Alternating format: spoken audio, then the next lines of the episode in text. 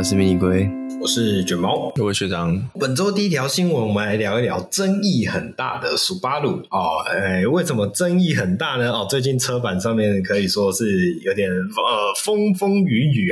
嗯 啊啊，这个适合在这边直接讲吗？还是大家自己去查一查啊？查得到就算了。OK，好，那好了，这重点跟国内的事情不太。直接关联啊！我再来聊一下的是，Subaru 其实有预计啊，这个新的社长，新任的社长有预告啊，之后即即将要推出十款电动车，呃，电动的新车，而且呢，在二零二八年之前就会率先抢先的推出四款全新的跨界电动车哦。那啊，Subaru 要做电动车，这可能就有听众朋友说啊，这个新闻有什么好了不起的啊？这全世界的车厂都在做电动车啊。好，那不是重点。啊、重点是哦，这一次啊，Subaru 的执行长大崎敦司啊，他说了，Subaru 的电新款的电动车不会使用 Toyota 的电动车平台，而是要自行研发打造哦，甚至是连生产都要使用自家的工厂。哇，那。讲到这里就不是什么小事情啊，就是一个哦，有有点觉得哇斯巴鲁是不是翅膀硬了啊？哦，是什么，竟然想脱离大丰田体系啊？哦，我想到了，这这是大家可以想象一个情景，就是今天斯巴鲁哈、哦，这站在这个 Toyota 面前说我要退出大丰田体系，然后这个时候这个老大哥 Toyota 就说好，你要离开可以。那你要留下四根手指头，所以这个 Subaru 的四个轮胎就会拔掉。对啊，啊，所以总而言之，这样的一个说法，我觉得。呃，可以看得出来，Subaru 还是有想要在某种程度上维持自己的独立性啊。那至于啊、呃，这个说啊画饼啊饼都很好画，但是饼烤不烤得出来啊，可能又是另外一回事情。所以这我们之后再来继续观察看看这个 Subaru 后面的电动化的进程能不能像他描述的这么顺利吧。好，接下来下一条新闻来聊一下，这个是 Lamborghini 的 Huracan 好，Huracan 这算是 Lamborghini 的这个小。牛啦，就是比较诶、入门版的超跑产品。好，那这个入入门版的超跑产品发生什么事情呢？好，首先呢，这个雷摩根尼在本周的时候啊，在发布了他们的第一二零二三年的第一季的财哦财报哦，不好意思，为什么会有个财报？OK，那他们发表了第一季财报的时候，有表示说，其实营收跟销售都有持续成长，然后甚至是创下了历史新高，所以呃，相较于二零二二年的同期比增长了近百分之二十二点八。好，简单来讲呢，就是 Lamborghini 的整个。状况，公司的营运状况可以说是非常的好。那同时也提到一件事情，就是他们的呃小牛，刚刚提到的小牛 Huracan 其实已经是所谓的停止接单的状态，而且啊、哦，小牛在二零二四年就会正式的停产。好，那。这样的一个讯息代表是什么呢？代表说，哦，二零二四年即将要停产停产的这一款车啊，现在就已经没办法再买到了。OK，也就是说，剩下接下来的产年已经产能已经是被呃，可以说是完全占据的状况了。你没有任何新车的机会，没有办法订购这一款车的机会。也就是说，呃。即便是在停产之前，你还是买不到这台车啊，因为它已经排满满的哦。那这算是一个蛮可惜啊的事情，但是对啊兰博基尼来说，想必也是一个非常振奋人心的呃消息啦。呃，就是他们的营运状况可以说是非常的好。那啊，同样是这个 VAG 体系之下啊，这个可以说是这个各有呃各有高有低啦啊，这。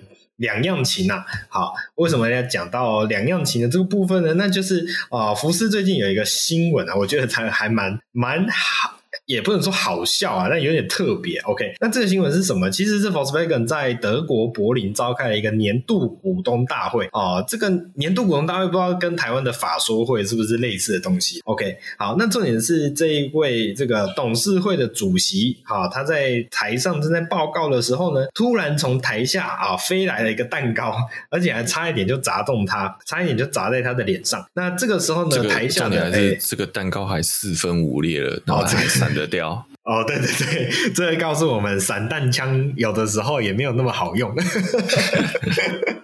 就是对你，即便是散射的状态哦，厉害的、身手矫健的人，还是有办法闪过的。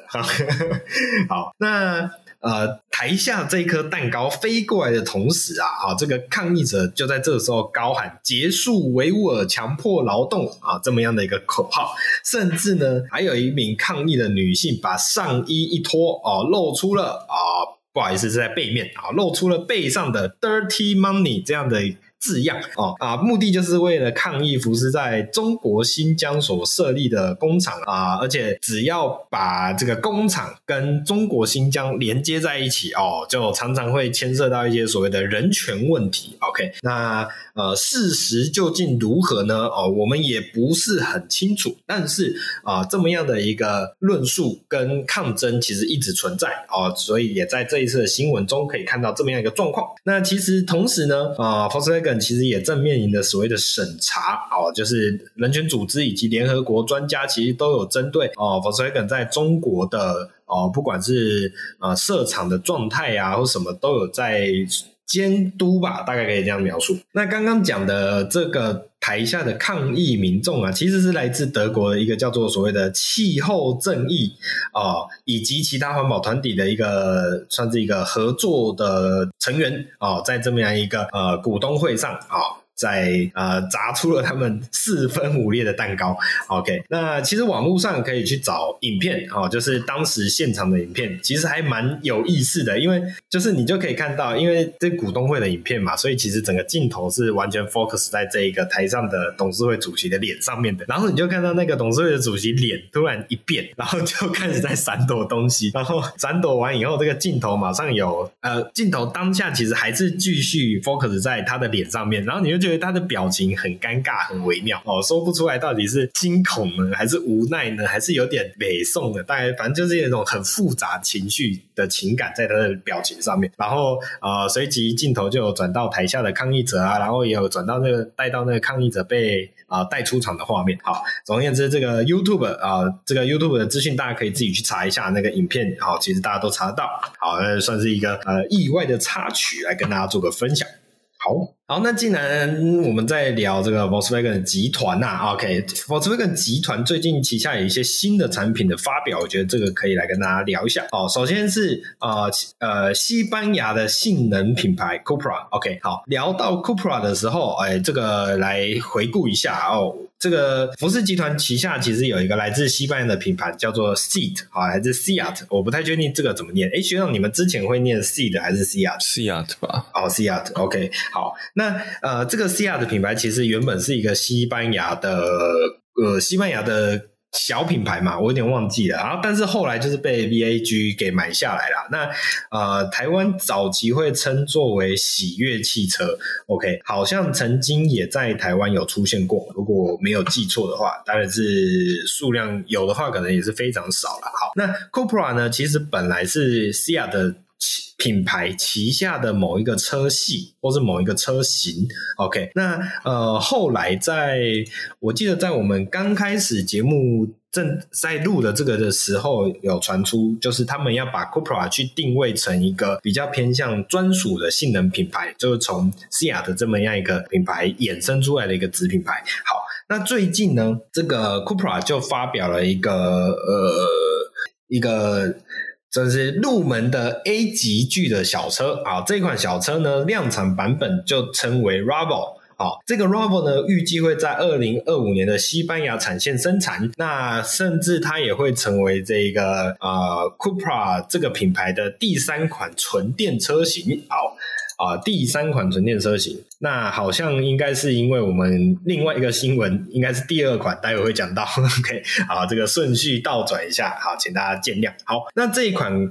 叫做 Ravo 的小车呢，哦，目前推估它的最大马力可以来到两百二十二匹，那零百加速大约是六点九秒。那当然啦，因为毕竟是整个 VAG 集团体系之下的一个呃产品嘛，所以它应该会跟这个呃有人推估啊，跟 Volkswagen 的 ID.2 可以算是所谓的共用呃共用平台的兄弟车款啊，大概是这样的概念。那 ID.2 我们之前有跟大家聊过了，就是那一款呃长得有点像。Polo 的呃新的纯电小车。好，所以这一款 RAV4 呢，其实你也可以从它的整个身形来一窥 ID. Two 这个集聚啊的纯电产品的一些呃。特色跟它的一些呃元素在里面。好，那首先呢，这一款小车映入眼帘呢，我第一个直觉就会感觉很像是这个小鸭的性能版哦，就是呃，它跟 GR Yaris 有一点差别是在于说，GR Yaris 在整个外形设计上是比较比较夸张的，比较去呈现它的肌肉的那种来自于 WRC 血统的那种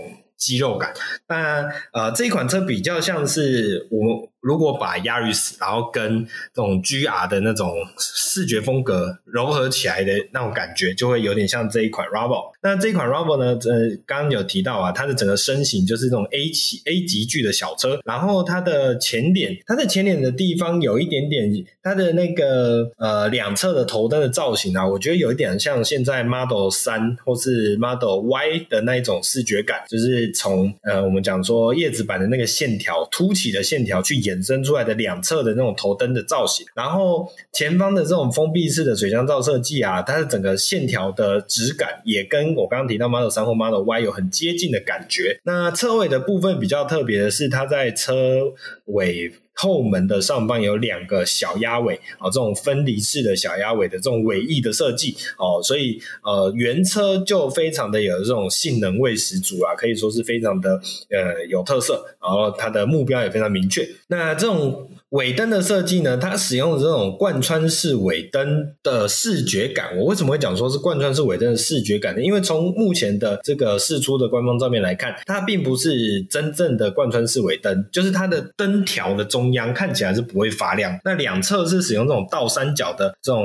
呃，光源看起来就有点像是这种呃，星际大战白冰的那个头盔的那种感觉。好，那我觉得这样的一个视觉，在现在一票的这种贯穿式尾灯啊，就是看腻了以后，觉得也算是有它的特别之处。那另外一个是因为它毕竟是一个性能车款，所以前后的下扰流以及下气坝的这个设计也都是比较明显的哦，呃，非常的性能味十足。那这一款车呢，这一款车的整体来说可以算是非常的有特色啦。那之后，因为台湾毕竟确实比较没有机会，因为呃，SEAT、SEAT 的或是喜悦这个品牌，其实在台湾已经消失很久了。那以目前呃，台湾福斯在这个台湾市场的规划啊，其实也没有必要再多引入一个品牌。那更不用说现在这个 ID 系列，福斯本家的 ID 系列都一直还没有机会进来台湾啦，所以这。款车在台湾看到的几率也是不太大啊，就有点可惜，然后跟大家做个分享。好，那刚刚讲到的这我们讲到的这个 RAV4，RAV4 其实算是第三款纯电车嘛。那第二款纯电车在哪里呢？那就是我们现在要讲的这个纯电纯电宝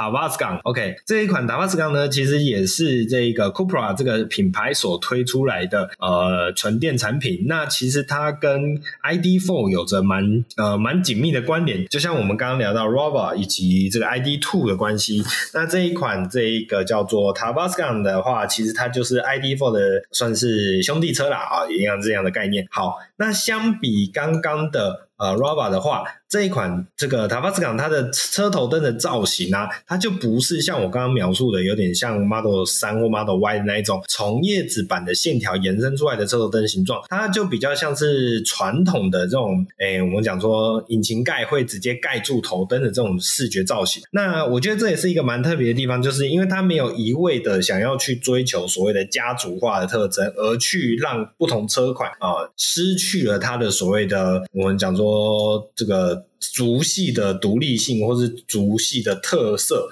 哦，这是算是我觉得一个难能可贵的地方。好，那再看回来这一款所谓的纯电跑旅啊，哦，它是一样是采用 MEB 啊，这倒是不用去。疑疑问，而且重点是这款车款呢，将会在中国的安徽安徽工厂生产，预计在二零二四年正式推出。所以这一款车其实在中国市场上似乎有可能会推出吗？哦，这个我觉得我没有去确认说 Cobra 这个品牌在中国市场上有没有呃贩售销售啊，这个可能要再去查证一下。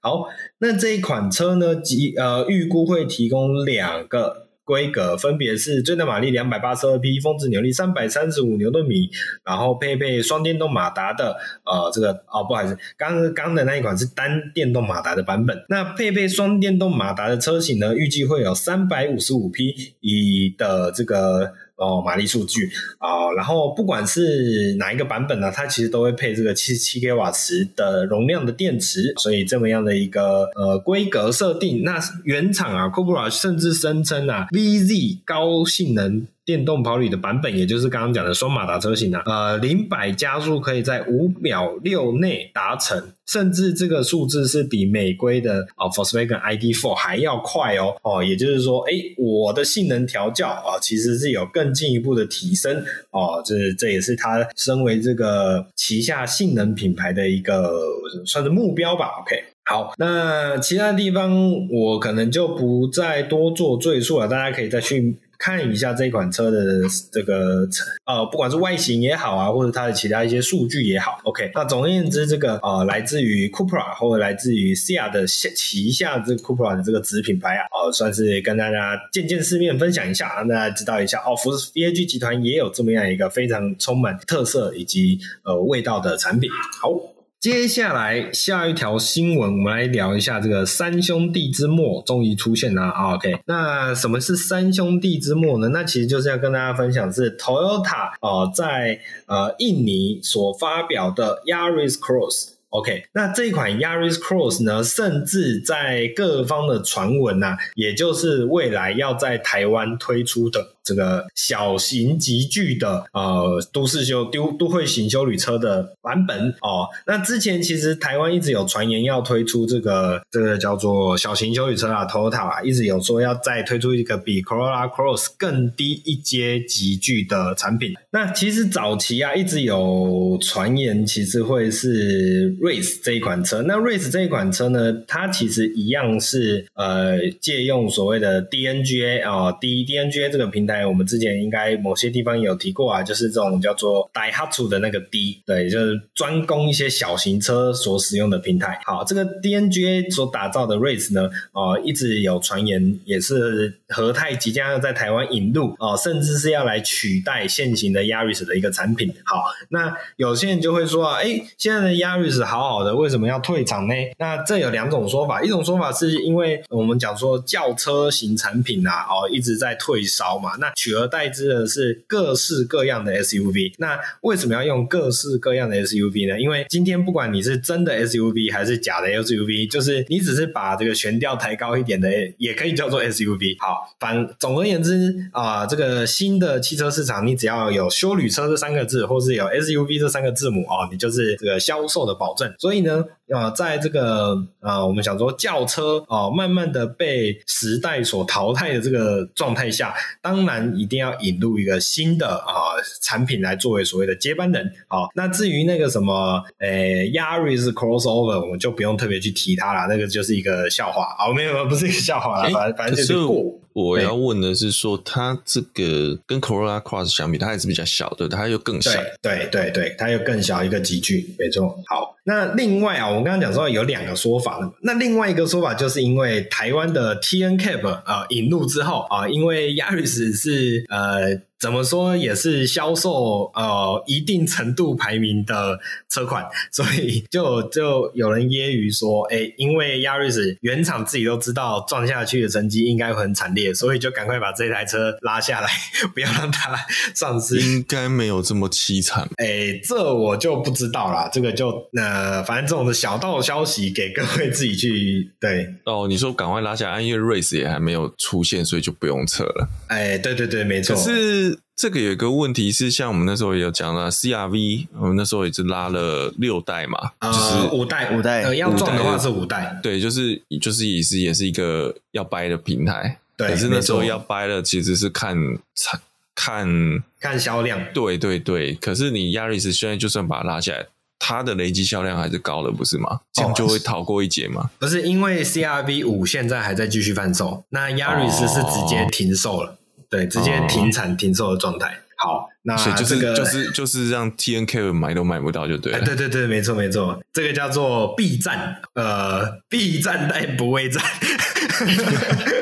他会跟你说，我不是不敢打哦，我只是不想跟你打。好了，OK，好，那这一次啊，在东南亚市场，也就是刚刚提到印尼所发表的 Yaris Cross 正式推出以后，就一直有传闻。诶，我觉得这也不是传闻啊，我觉得这是台湾的市场也在呃原厂应该是也在放一些消息，对吧、啊？就讲说这这一款车其实就是之后会在台湾生产的这么样一台啊都会型休旅产品。那只是它的到时候名字到底会用 Yaris Cross 呢，还是是因为之前有讲说呃。有这个，好像有人在申请 Race 的这样的商标权。OK，我不太确定。哦，这好像是日本的。OK，好啦，那反正跨回来台湾市场，可能 Yaris 这个名字会比较有共感吧，会有那种连结性，会让这个呃，我们讲说丰田的老粉丝比较有办法接受。好，那看回来，Yaris Cross 这款车，这款车的外形啊，我第一眼的想法就是它跟 Corolla Cross 还有 RAV4，老实说，我也分不太出来有什么视觉上的差别哦，除了大小以外。OK，那两位觉得它的呃，它的造型是不是就像我说的，跟这两款车其实有个非常大的连接性？对，就是你看那个车头就是那样子，有点六角形的。对对对对对，那你就感觉是就是那个放大缩小灯而已，并不是说拉长或拉高，没有那个比例，感觉就是等比放大缩小。哦，对对对，这哦，我知道了，我的一个点的，就是就像你刚刚讲的，它真的是比例性的放大缩小，而不是对，对不是说你觉得不是说车高一样，然后它变短一点。对对对不是，它是就这个，你就像说啊，一啊一比零点九。哦，对对对对对，没错没错没错没错，所以它的那种熟悉感会比起单纯的。别的车系啊，哦，来的更有，就是我们可可能常常会嘲笑说，前一阵子有人在嘲笑说，哎，这个 Mercedes-Benz 推出来的车款，每一款都长得差不多，OK，嗯，从 A Class 到 E Class，哦，看起来都一样，所以你花了更多的、更多了几百万的钱，结果买到了人家车子开出去，人家会以为你是开 A Class 的这种笑话啦，嗯，对。但是呃，我们看到这一款 Yaris Cross，你会觉得呃，它跟刚刚讲的那种描述不太一样，那种描述只是看起来很但是你还是可以分辨得出，呃，大小上。至少有差哦，因为刚刚讲的车型比例会不同，你会依据你不同级距会有不同的车型比例。但是呢，这一款 Yaris Cross 跟刚刚我们提到，不管是 Corolla Cross 啊，或者是这个 RAV4 的某些版本啊，你会觉得它真的就是呃，有点像我们用 PowerPoint 的啊，然后那个图片就是拉大拉小，比例拉大拉小那种感觉，嗯、对吧、啊？这也是蛮特别。好，那这一款车的尺寸啊，既然我们刚刚讲到尺寸啊，那直接来提一下，它的轴距的设定是二六二零，然后长宽高。哦，长宽啊，长宽高 分别是四三一零啊，一七七零以及一六一五，所以确实是一个蛮标准的这种，诶、欸、我们讲说呃 B segment 或是 A 级距啊、哦、这么样的一个车款，同时把 B segment 跟 A 级距放在一起，会不会有人搞混？OK，好，反正没关系，就是一个比较偏向小型的都会车产品。那这款车就是刚刚有提到，台湾很有机会就是会导入国产，那其实在印尼啊以及泰国啊哦都会在当地投。投产，所以这些零件其实也都会互相共用哦。所以你之后之后不知道会不会有机会来个这个清迈的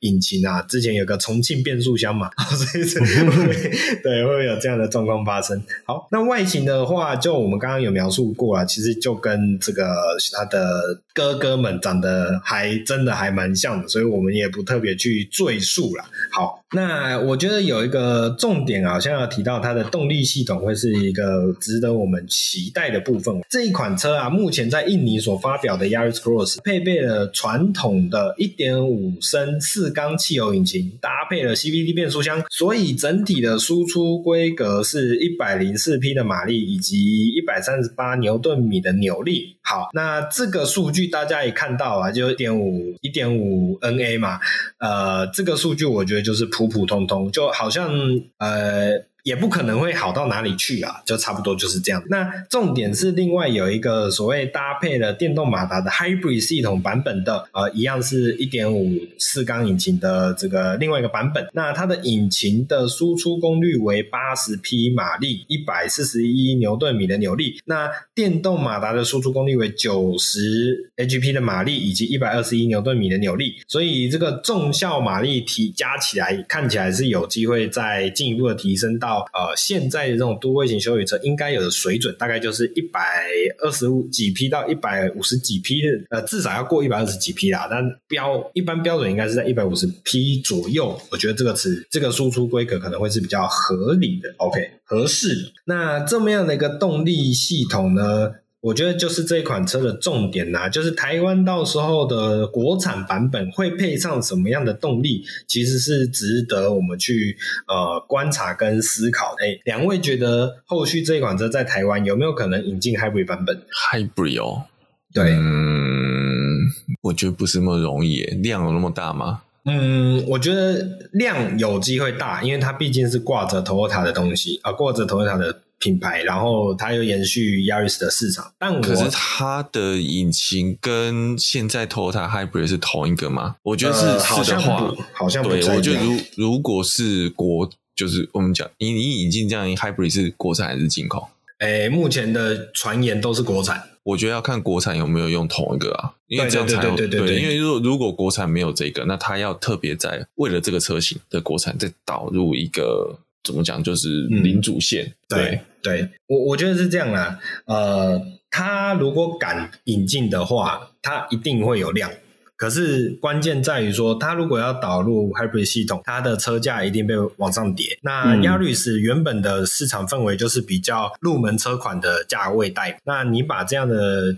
因因因为新的动力系统下去以后，你的市价格往上叠之后呢，它会有办法守住原本的市场吗？其实就是一个值得呃讨论的地方。对啊，那因为特规引擎这件事情在台湾市场也不是新新的事情嘛，像比如说 NX 哦，鼎鼎有名的 NX 两百，其实在最新世代的车款来说，就是一个呃针对台湾市场特供的版本，因为原本这一代的 NX 不应该。有两百的这样一个车型，但也为了因为台湾市场卖的太好了，所以就等于是回馈给台湾人啊、这么样的一个 NX 两百的集聚啊，所以这一个 Yaris Cross 到时候在台湾导入国产，呃，以及来到市场上之后呢，呃，会有什么样的动力选择？其实就是我觉得真的是一个值得玩味的话题。那后续的状况如何，当然就要再进一步的观察下。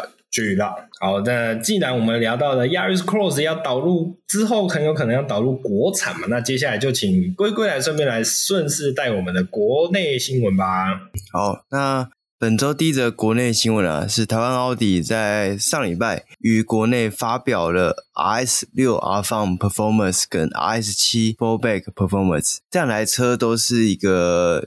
基于原本 RS 六、RS 七底下就是一个更性能的版本啊，就在马力上面有所提升。它同样是搭载四点零升的 V 八引擎，但是把马力提升到了六百三十匹跟八十六点七公斤米的扭力。那它的价钱呢？i s 六的建议售价是七百五十万，i s 七呢是七百八十万。嗯，那这个车型其实我记得好像比原本的 i s 六要贵了三四十万的感觉。的样子，那其实它就是算是一个套件，有点类似一个套件的升级，这样把它的诶、动力啊，或者是一些好像除了动力之外，其他就还好。可能操控底盘上也有做一些强化，这样让它就整整个车型都变得更性能这样子。那学长对于这个 i s 六的售价，这个旅行车的售价来到七百五十万，你有什么看法吗？这个实在是太惊人了，不过它就是一个怎么讲，就是天花板啦，也不能讲天花板，这个对很多人来讲，那个人只是地板而已。嗯，但是我是觉得，的确，RS 六，我反正觉得 RS 七比较没有那么大的特色，反正是 RS 六，RS 六一直大家都会视为是旅行车的指标性车型，但其实实际上看过，我觉得以现在 C 八，其实那时候 C 八一出来就觉得哦，但铁定也会后面有 C 八 Performance 嘛，这个对。其实上一代 C 七也是这样玩的嘛，哦，所以并不意外。但是你说这个车子现在讲的到七百多万，我已经啊，连 S L 四三都可以卖到快六七百万了，哦、有什么可能，对，不对？嗯，至少他还有个 V 八这样，是想他的精神还在。是想躺平呢，还是想叫阿姨买一台给你？阿阿姨的买菜车借你开？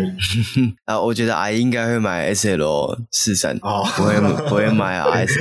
哦，是是是，因为这个价钱，就如果你要挑旅行车哈，你也有 Panamera 的 Sport 哦，Turismo 嗯，可以买，对啊，嗯、然后也是还还不用那么贵哦，入门的我记得好像是五六百万吧，嗯，对啊，但是很多人可能没有那么在意这个三四百 P 跟六百 P 的差别吧，我想，嗯，如果他只是单纯买菜用途的话，嗯嗯嗯。其实我觉得在买这个车格的车，动力不是最重要的东西。嗯嗯，因为我就凭良心讲，RS6 的动力很强，对不对？可是你真的在山路上有看到，我讲的 C 八的哦，该赔的其实不多。嗯，有我们有在山路上看到，但是没有开那么快。嗯嗯，你反而开得快的是比较便宜的车。对，他那个车是真的是开帅。听声浪，但我们都知道它很快，但是真的开它的人，我觉得不是开，不是要用这台车来展现快。他如果是要展现快，他会用别台车。嗯，这台车开出来是开气场。嗯、哦，对，嗯，我有剑，但我不一定要出鞘。对对对，然后包括就是说，你看，连好像也没有拿去力宝跑 S 六哈，没有私人的没有嘛？对啊，反而那个 C 六三的 S Day 有，对不对？哦，有，对，C 六三是没有的，嗯。还是我觉得大家比较比较没有在配的感觉，比较保护他，比较爱惜它。可能穿西装，身体绑绑的不好配。没有，因为他的确车子也重啊，他真的车子也重，然后他开起来好玩。但是你说在以力宝这种是小轴距擅长低速弯多，跟他们的山路，它的优势其实真的不大，嗯，车子太大了。嗯、所以我我觉得是你在台湾开 R S 六的人是跟我们想着讲说是要开快车的，我觉得不是同一个族群。所以以回到刚刚讲说，以这个这个情况来讲啊，买 RS6 的是看中它的展现出来的那个社经社经地位，嗯嗯嗯，彰显你的这个身份地位啊。就我有七百多万，嗯、但我没有买保时捷，我买奥迪。对，然后我手上再带个劳这样子。嗯，嗯好。那如果你是这种这个程度的买家，那这 RS6 总代理也表示说，目前。都还有配额啦，就是没有卖完的意思，所以诶还有持续在接单当中。如果有兴趣的话，就可以去展间问问你的业务，这样。好，那下一个新闻呢，是已经在国内有蛮多车评都已经试过，然后也有很多影片可以看的。Lexus RLift 四五零一已经正式在台湾发表了，那开出的是单一车型的售价是两百七十九万。然后它的 WLTP 的续航里程呢，公告是三百九十七公里。然后首波的配额三十辆，将于五月份的时候交车。那这个 RLift 四五零一呢，它虽然是用 R 当开头，但其实它的底盘呢，就是跟 BD 4S 还有 Subaru 的 Solterra 是一样的。对，然后它的马力比较大。它采用的是前后两具的永磁同步马达，四轮传动的系统，最大马力是三百一十三匹，跟四四点四公斤米的扭力，然后电池的总容量是七十一点四千瓦小时。那这个开价，呃，两位觉得怎么样？两百七十九万，我觉得还不算太贵，比应该不是，不是太讲错了，是比我想象的便宜。嗯，其实我我我也觉得比我想的那种便宜，但我认为以它的续航里程来讲，好像还是贵了一点，因为它的电池好小颗，然后实际可用的里程就就非常非常的少，就真的只能跑三百出头就就没电了。对，配太凶了你们，因因为我觉得它定位，因因为你要考量一个点，就是它毕竟是一个。Lexus 下面的车子，它有一个特殊的点在于说，它是日系豪华车里面的唯一选择哦，嗯、电动车款的唯一选择，对吧？所以有时候呃，日系车就像就像刚刚讲的嘛，日系车车主不见得会像你一样赔的那么凶，对吧？所以也许这样的数值呃也算够吧，而且再来是呃，它可以优雅的到达目的地之后，好，再优雅的插上充电。充电枪，然后开始优雅的喝一杯咖啡，有优雅的时间可以去等待充电的时间，对吧？哦、所以也许续航里程对他来讲的影响性不是这么大。那我是开过之后，其实我个人是还蛮喜欢这台车的，就是一些底盘的回馈啊，就之前的底盘真的不错，嗯、对，就是底盘的反应什么的都比想象中还要好，就其实它是有一点运动性能的。嗯，就是说我觉得以它底盘的品质，当下我是蛮惊讶，说它是传统圈黄。嗯嗯嗯嗯嗯。那车内的质感就维持雷克萨斯一贯的这个水准，我觉得也算是还不错。就是你有开过 BD4S，再开这个，你就会很有感觉啊。就雷克萨斯把这个车内的氛围确实是营造的很好。如果再拿这个跟 RX 相比的话，还是感受得出来他们的一些弱差异，对，不会让你完全感觉不出来传统油车的。等级跟阿力的等级其实没有那么一致的，它终究是定位上应该会比 RX 在低一阶啊，感觉上。那如果你对于这个电动的 Lexus 休旅车有兴趣，然后觉得 U 那什么 UX U U 叉三百 U 叉 U 叉三百实在太小的话，那其实我也觉得 U U 选 U 叉三百真的不如买这一台啊，因为嗯。阿力这个对质感真的是差很多，价位也差很多，确实是啊，差了一倍，将近一倍有了。嗯嗯嗯，对对对。但是这一台阿力四五零一开出去，现在路上应该会是蛮亮眼的一台车啊，就是大家看到就哦，这是 Lexus 的这个大型的电动修理车这样。嗯，跟那个 UX 开路上，你开 US 三百一跟开 US 两百应该没有什么太大的感受上的差异。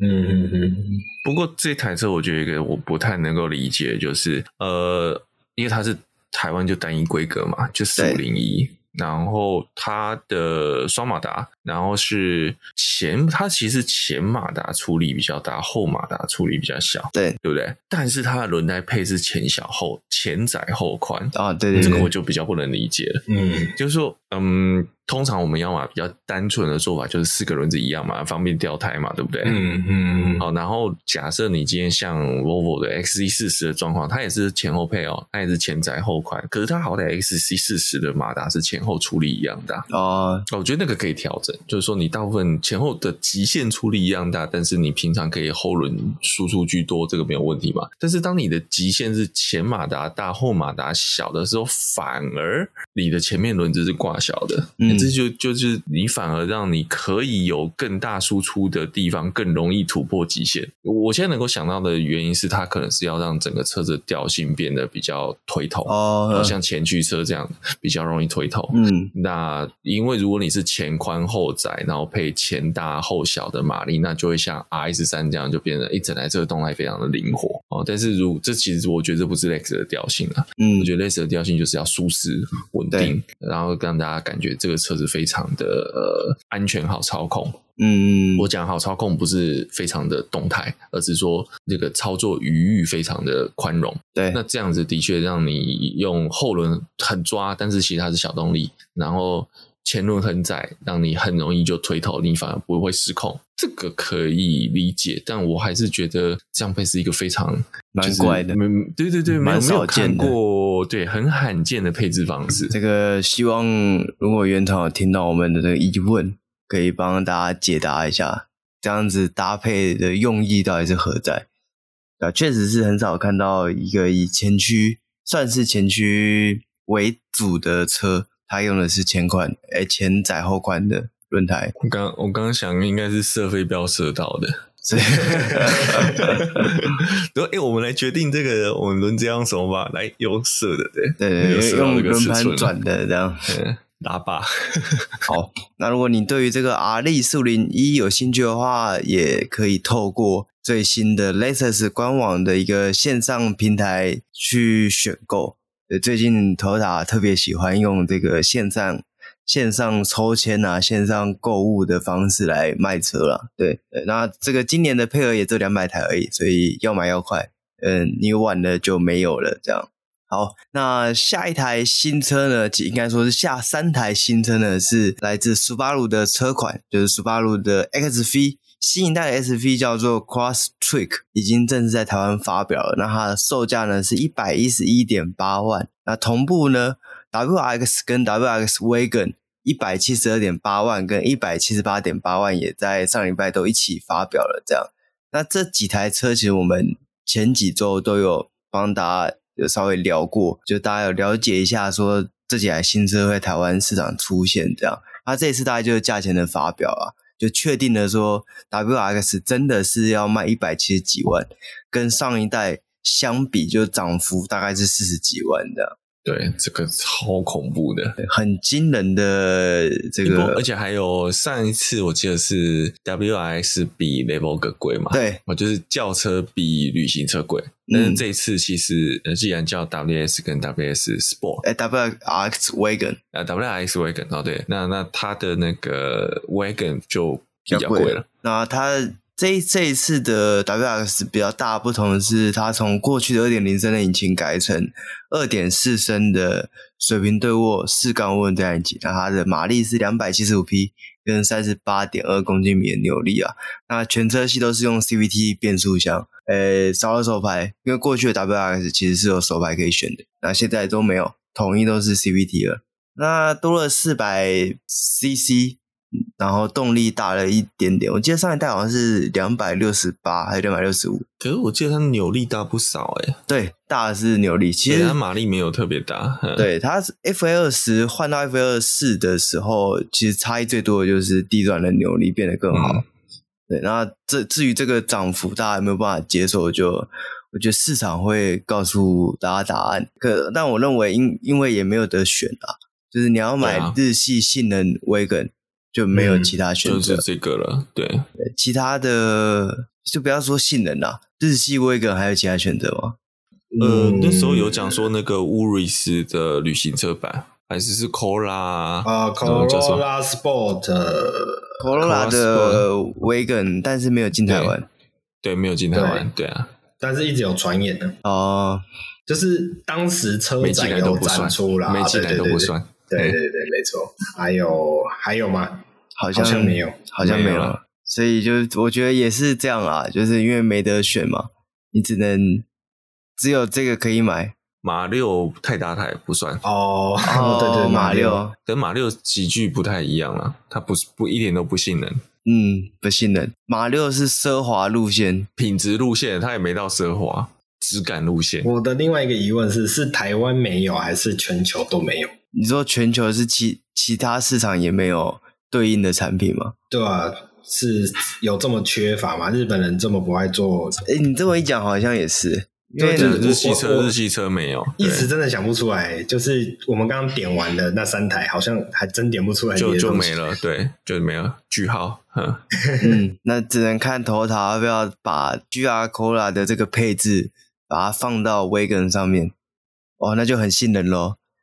第一样有两百六十几匹，然后三缸，哎，配个手排，四传，哇！我有，就是这个这个级距应该直接就是扣那个 Corolla Sport，Corolla Sport 的，就是三百匹啦。同样小鸭的引擎，对啊，小鸭引擎三百匹，对啊，我觉得那会蛮有趣的。然后如果搭四传的话，哎呦，应该是可以跟 WRX Wagon 来一拼高下这样。而且又更突然想到更好玩，有个车是不是可以雷同？因为实在它今年的造型的问题，那个 Type R F L 五哦，嗯、因为 Type R 一直我们不会去把它当做跟这个类型的车，是因为我们过去认知 Type R 都是 Hatchback 小车，对，对不对？但是这次 F L 五它其实是一个斜背车型，尺码又被放大了，嗯嗯，所以我上上一代也是斜背啊，上一代可上一代你还是觉得是我讲的上一代斜背是。五门你会把它视为五门车，对对对对对。但是这一次的 FL 五你会把它视为，我觉得比较像是三厢车，嗯嗯哦对比例。那你虽然它还是做斜背，它比较像是 fastback 啊那种，或是就是轿跑类的车型。嗯，虽然定位上它还是五门，但是你会觉得它有点呃轿车的比例啦。哦，然后，然后，但是因为也因为这个斜背，所以是不是它其实跟旅行车的感觉有点重叠到了呢？然后又是一个性能车型，嗯，对。但是啊，好啦，这个价位又是一个又是一个集聚了。这个 FL 五现在外汇车这个贵死了，对啊，还要三百万呢。对啊，整个网上又跳了很大一级，就是看看台本有没有机会啊，应该是没有机会啊，导入 国内市场，已经已经没机会啦，因为因为已经确定不接单了，不是吗？哦，你说国外也不接单？对啊，对啊，对啊，F 二五 Type R 不接啦，那不接你台湾台本连本来的配额都没有，他怎么拿得到？哦，对了，好。那如果你是这个日系车迷，日系车你想要买性能威根，我想 WRX 威根就是台湾的唯一选择啦。你也没有其他可以再跟它抗衡的这个车款了。好，那下一个新闻呢，就不算是新车发表，应该说是新车亮相，然后是欧吉汽车在上礼拜宣布啊，这个。OPPO 的 Astra 将在六月七号正式发表。那这个 Astra 车系呢，其实台湾比较年长的消费者可能会有印象，就因为它曾经在台湾有国产过的车型。那这个级距呢，就是跟 Golf 其实是同样大小，就大概四米三到四米四之间的一台中型的掀背车的这个大小。那这一次 Astra 导入国内市场的会是使用一点二升直列三缸涡轮增压引擎的车型，它的最大马力是一百三十匹，跟二十三点五公斤米扭力，然后搭配的是八速的手自排变速箱，其他这个动力编程就是二零零八的动力编程，一模一样的。嗯嗯嗯。因为目前只有预估的开价，那有几家媒体的猜测是大概价钱会在一百二十万到一百三十万之间。那我自己觉得，如果真的卖这个价钱的话，跟 Golf 很难打。对，因为 Golf 其实卖蛮便宜的，相比之下，低规款其实大概一百出，对啊，甚至不用一百，九十几好像就有了。嗯，对，虽然动力差了一点，但是说真的，一百一十匹跟一百三十匹。我觉得你买一百一十匹的车跟一百三十匹的车的人没有在意那个二十匹。对啊，如果在意的，其实就往上，等一下开开不出那个感觉吧。对，我也觉得开不出。我觉得大部分，我觉得大部分在十趴内的都不太明显。嗯嗯，那我觉得有有点困难。两位会怎么选这个车？如果啦，我我觉得它会有一点点像 Peugeot 现在在台湾的定位。就是我不想追随世俗潮流，或是我不想展现的我好像很德国式的理性感。哎，干，对啊，这也是德国车的，它是德皮发骨，你忘了吗？哦，是是是，所以我要外表严肃，内心雀跃，我就会选 OPPO 这样子。不是，是哎，没有没有没有，你一样，外表严肃没有错，内心闷骚。哦，内心闷骚。哦好，嗯，可以，我买了。呃、不过我记得我们有之前那时候在国外发表的时候，还是那时候我记得刚说到引进的时候，那时候就讨论过这个。我我觉得我还是坚持我那时候的答案，嗯、我会去买 Peugeot。嗯嗯嗯嗯嗯。好，那是我们在聊 Mocha 的时候，对，反正动力都差不多烂嘛。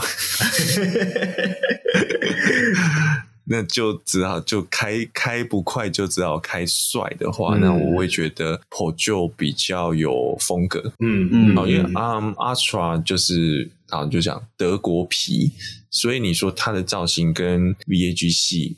有一些有点像雷同的味道，对对对对，对。虽然我觉得它比较好看，的确它比较好看，但是你还是会觉得是有那种德国系的棱角造型设计在里面。嗯，那可是我今天是法系车，就有不同的美感，那种雅致感。对，对我我我觉得补充一下，就是延续至上次我们在聊 Mocha 的时候，同样的感受啦，就是它的 OPPO 的外形其实是我很喜欢的，单纯就我个人的。观感来说，它的外形我觉得很好看，而且我会考虑选择它，因为我觉得呃，Golf 的这种视觉疲劳的状态已经，呃，对我来说已经有一点视觉疲劳了，呃，审美疲劳。OK，所以在 OPPO 的外形上面，它有一个独特的跳跃感，是让我会有兴趣选。但是我必须说，内装跟 VAG 的车款比起来，真的是有点惨烈，就是我看不出它的特色。然后你你说它好看吗？其实它也不好看。应该这么说，它的整体的架构，它的整体线条的布局跟 VAG 可以说是如出一辙，但是它所呈现出来的视觉感却远输 VAG 的营造，这是我觉得，嗯，对，我觉得内装会是让我退却的很大的一个因素。不过我觉得有一些东西就是，当那个量体大的时候，你就会强迫自己去接受它，就像 B N W 的鼻孔。嗯，OPPO 最大的问题就是它，它你会觉得有点违和，对它的量体也不够大，所以它你不会你不会就这样把它吞下来。是是是，对对，大概是这种感觉。其实我我我自己去 OPPO 的展间那么多次啊，我觉得我还蛮期待说 OPPO 是不是真的可以把。品牌做大，至少做的比 Peugeot 大一点。嗯，因为其实 Peugeot 在台湾比较大的问题是，你买一个，你花这么多钱买一个进口车，但是它的保养厂显然没有现在大家对于进口车的这个标准，就到这个水准这样。嗯、因为你期待你花那么多钱，呃，也不要说很多钱，因为现在车就这么贵。但你期待你花一百多万，你进去保养厂的时候，会有一个比较像样、至少明亮的一个空间吧。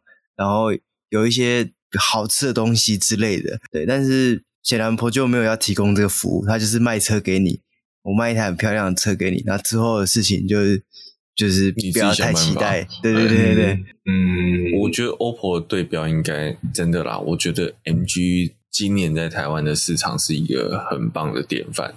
先先不讲它实际上交车多少台，但是知道它的话题性是够的，那的确也吸引了很多人很感兴趣的呃眼光，跟真的会去评估说我要不要考虑这台车。嗯，但坐上去有没有符合自己期待，那个就是另外一个回另外一回事了。但我觉得啦，我我还蛮怕这会衍生到另外一个面向，就是大家都期待第三势力可以有所成长，然后干掉蓝绿，结果 最后还是乖乖的。颜色不分男女，没有我我会说现实面，MG 的这个持续力有没有办法那么强？嗯、我老实说，我也没有那么看好。嗯嗯嗯嗯，我觉得他的确前面炒了很多话题，但至少他这步成功了。对，那这步的成功是我至少在目前 OPPO 我更不要讲 Peugeot 还都还没有看到。嗯，他赢了第一步，那但是他的第二步、第三步能不能火力延续？这个要看他后面的市场策略跟他的供货量，嗯嗯，跟后面有没有起品管的问题。哦，对。哦，那接下来才就像你讲的后勤的问题，MG 的后勤我们现在还看不到，还还看不到撑不撑得住的问题。对，嗯，因为现现在车子还刚卖嘛，没有人坏那么快嘛。两年后呢，对不对？对，你两年后会不会低卡版或是 PTT 都在干 NG 的维修？哦，对。这是有可能的啊，对啊，嗯，就跟当年的我那一样，呃，有待市场的考验的，这个需要对啊，需要需要待时间验证的。那我们就接着期待一下，期待看这个 OPPO 到底有没有办法撑得下去。因为以目前的交车量来讲，哎呀，也蛮替他担心，到底是要烧多少钱之后才会能。才能看在路上看到车，因为现在路上真的很少，我也不知道是初期的交车量没有预期，还是订车量不如预期，就是感觉好像路上没几台 OPPO 车。订车量不是很好吗？嗯，也不会有人说自己的车卖不好啊。但是我们实际还是要讨论的是 MG 还是 OPPO？OPPO 啊，OPPO，OPPO，那是啊，订车不好啊，可能是还没到港。对啦，对啦，对对，就就不确定，但就至少现在在路上就是很少，对啊，那就就看看看有没有机会，OPPO 可以拿出一些比较亮眼的成绩，这样，呃，这个替我们黄色的这个 logo，不要每一个黄色 logo 出来都被打趴，至至少要有一个撑下去吧。你说差大跟灿差这样子，好，那我们本周的新闻就到这边结束了。那喜欢我们的话，记得帮我们按赞、订阅、分享，然后脸书、Apple Podcast 记得帮我们评分、留言。那我们下礼拜再见，拜拜，拜拜。